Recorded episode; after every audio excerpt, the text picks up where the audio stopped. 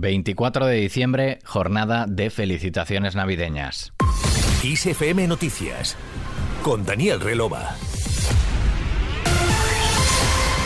El jefe del Ejecutivo, Pedro Sánchez, ha felicitado las fiestas navideñas con un mensaje en redes sociales en el que ha deseado que en este tiempo de cercanía y encuentro apostemos por construir una España de convivencia, paz y concordia. Por la mañana, Sánchez ha agradecido también a los 12.054 militares desplegados en el exterior su entrega, profesionalidad y actitud valiente.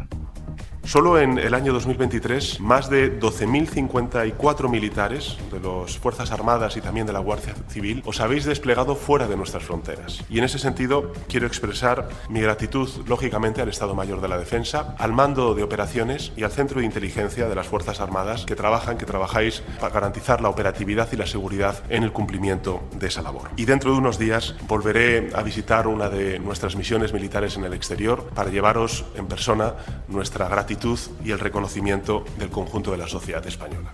El presidente del gobierno ha tenido una mención especial al contingente español desplegado en el sur del Líbano que cumple su misión pese al cruce de ataques en la zona, ha dicho Sánchez en ese tradicional mensaje de Navidad a las tropas españolas en el exterior. El líder de la oposición, el presidente del PP, Alberto Núñez Feijó, ha felicitado también las fiestas navideñas a través de su cuenta en redes sociales con un deseo por recuperar la concordia por una España fuerte y unida, ha dicho. Y durante durante el rezo del Ángelus en la Plaza de San Pedro en el Vaticano, el Papa Francisco ha lanzado una recomendación para estas fechas. Una recomendación. No confundamos la fiesta con el consumismo.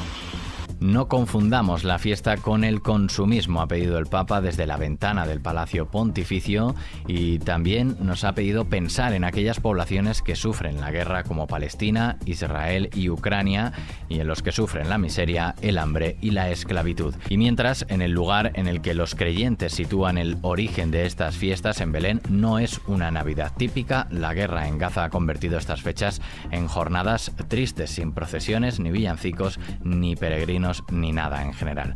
Otro de los mensajes más esperados es el tradicional mensaje del rey. Felipe VI va a protagonizar este domingo su décimo mensaje de Navidad de su reinado, marcado por el distanciamiento entre el gobierno y el PP por medidas como la ley de amnistía y la crisis del poder judicial y en el plano internacional por las guerras en Oriente Próximo y Ucrania. Desde que se estrenara el 24 de diciembre de 2014, seis meses después de llegar al trono, todos los discursos del rey los ha pronunciado desde el Palacio de la Zarzuela, salvo el segundo que lo hizo en el Palacio Real. El último, ante la crisis sin precedentes que hubo hace un año entre el Gobierno, las Cortes y el Tribunal Constitucional y la crispación entre los partidos, el jefe del Estado advirtió del que el enfrentamiento político y social y la erosión de las instituciones pueden tener riesgos para la unión y la convivencia del país al apuntar que la división hace más frágil a las democracias. Desde XFM Noticias nos sumamos al aluvión de felicitaciones y te deseamos